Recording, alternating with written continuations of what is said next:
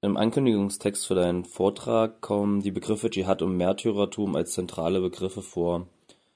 Welchen Unterschied gibt es denn zwischen den Begriffen Dschihad und Märtyrertum? Mit der Unterscheidung zwischen Dschihad und Märtyrertum will ich einfach nur darauf hinweisen, dass es Unterschied zwischen sunnitischen und schiitischen Islam gibt, was diese ganze Frage nach heiligen Krieg und Sterben für Gott angeht. Mm, der Unterschied ist der, dass bei den Schiiten gibt es dazu eine konkret historische Erzählung. Schiiten glauben nämlich, dass Imam Hossein, der Enkel vom Prophet Mohammed, mit 72 Kriegern in den Kampf gezogen ist und dass sie eben des Märtyrertod gestorben sind. Und das ist eine religiöse Erzählung, die bei den Schiiten halt sehr präsent ist. Und das Spannende ist, dass erst an diesem Punkt sich eigentlich eine eigene schiitische Religiosität überhaupt herausbilden konnte. Das heißt, erst ab diesem Zeitpunkt gab es eigene Rituale, gab es eigene Feierlichkeiten, eben diese, diese Erinnerungsfestlichkeiten Aschura und da hat sich eigentlich erst so Sunniten und Schiiten getrennt. Und das ist deswegen wieder interessant, weil das einfach bedeutet, dass beim schiitischen Islam, dieser ganze Märtyrerkult und dieses Sterben für Gott und dieses sich aufopfern für eine Sache halt eigentlich die Gründungsgeschichte der ganzen Religiosität ist und deswegen sehr, sehr tief verankert. Und das kommt eben an vielen Momenten immer wieder hervor. Welche Bedeutung hat das Märtyrertum für das Selbstverständnis des iranischen Staates? für das iranische Regime ist dieser ganze Märtyrerkult sehr, sehr wichtig in der Gründungsphase gewesen. Das hat sich schon bei der Revolution 78, 79 gezeigt, wo eben diese Ideologie genutzt wurde, um sozusagen in die Proteste religiöse Bilder, religiös aufgeladene Slogans und so weiter hineinzubringen. Und diesen ganzen, man stirbt für die gerechte und richtige Sache, wurde da halt eben in so eine religiöse Richtung gewendet. Und für die Islamisten hatte das halt eine ziemlich starke Bedeutung in der zweiten Hälfte des 20. Jahrhunderts, weil eben dieser Slogan geprägt wurde, jeder Tag ist Ashura, jeder Boden ist Kerbala, also Ashura ist dieser Trauertag, an dem der Enkel des Propheten gestorben ist und Kerbala ist eben die Stadt im Irak, wo das passiert ist oder wo dieser Kampf stattgefunden hat. Und mit dieser Wendung, jeder Tag ist Ashura und jeder Boden ist Kerbala, wurde sozusagen aus einer rituellen Feierlichkeit, die einmal im Jahr stattfindet und wo man dann einmal im Jahr Sühne getan hat, gezeigt hat, ich wäre auch an der Seite des Enkels gestorben, ich hätte mich auch für Gott aufgeopfert. Nach dem Tag war das halt erledigt für den Rest des Jahres.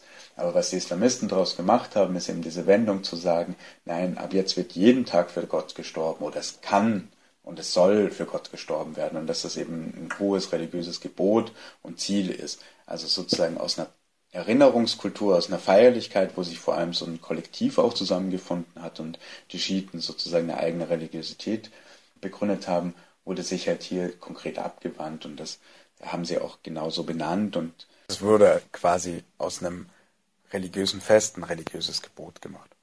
Vor dem Hintergrund der Proteste 2022, wie gefestigt bzw. verbreitet ist denn diese Ideologie in der Bevölkerung? das Interessante ist eigentlich, dass Iran und Iranerinnen meiner Meinung nach eigentlich nicht religiös sind oder zumindest nicht so religiös, wie das Regime das irgendwie darstellt oder sich wünscht.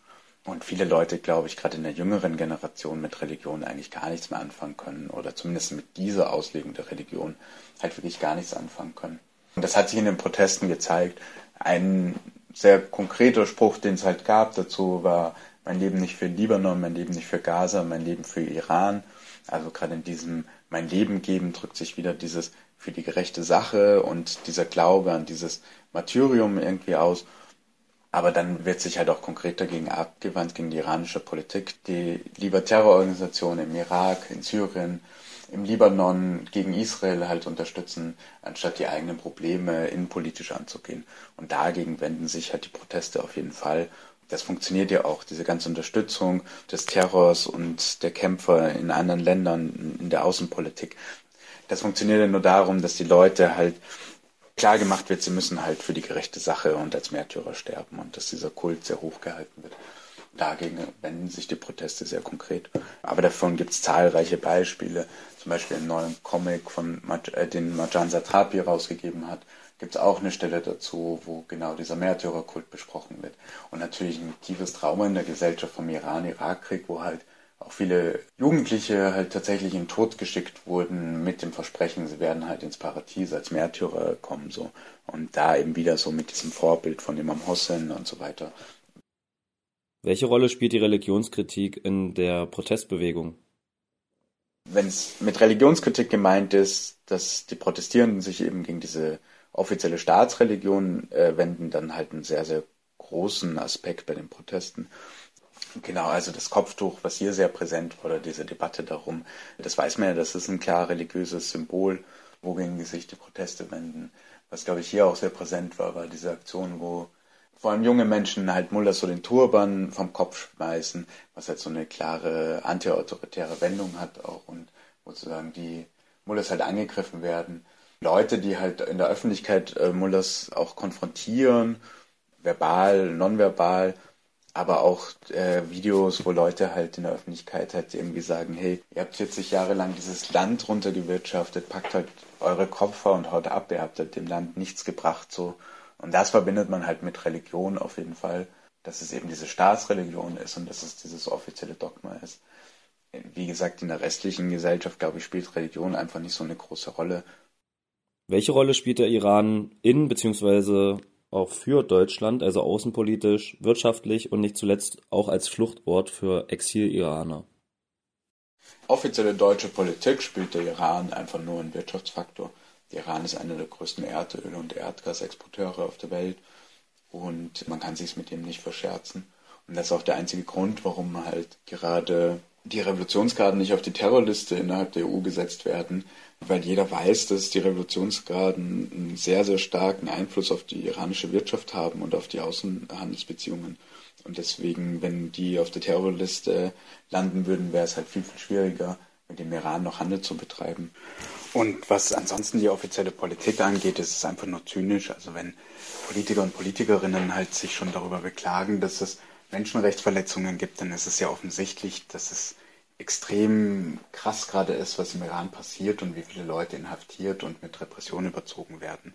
Äh, und dann weiterhin mit so einem Land zusammenzuarbeiten politisch, ist halt absurd und im Endeffekt einfach nur eine zynische realpolitische Ebene, auf der man sich halt nicht verscherzen kann mit diesem Land, weil es einfach wirtschaftlich zu stark ist.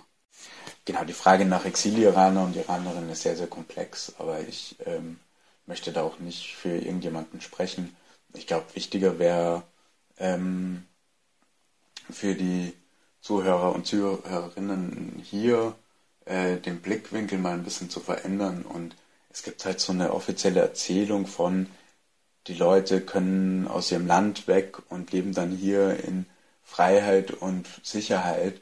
Und das ist halt absurd, diese Erzählung. Ähm, es geht um eine ganz andere Debatte. Es geht darum, dass Menschen sich halt entscheiden müssen, aus dem Iran wegzugehen, beziehungsweise deren Eltern oder Großeltern sich teilweise schon dazu entschieden haben. Und das bedeutet, dass man halt nie wieder zurück kann. Das bedeutet, man verlässt halt ein soziales Umfeld ähm, und ein Zuhause. Und dazu muss man sich halt, also das ist eine sehr, sehr schwierige Entscheidung, das zu machen und da mal den Blickwinkel zu ändern und nicht irgendwie so zu denken, okay, die Leute können weg und dann können sie irgendwie äh, in Freiheit und Sicherheit leben. Das ist halt nicht Freiheit und Sicherheit, das ist halt Exil und das ist, glaube ich, sollte stärker in der Öffentlichkeit ankommen.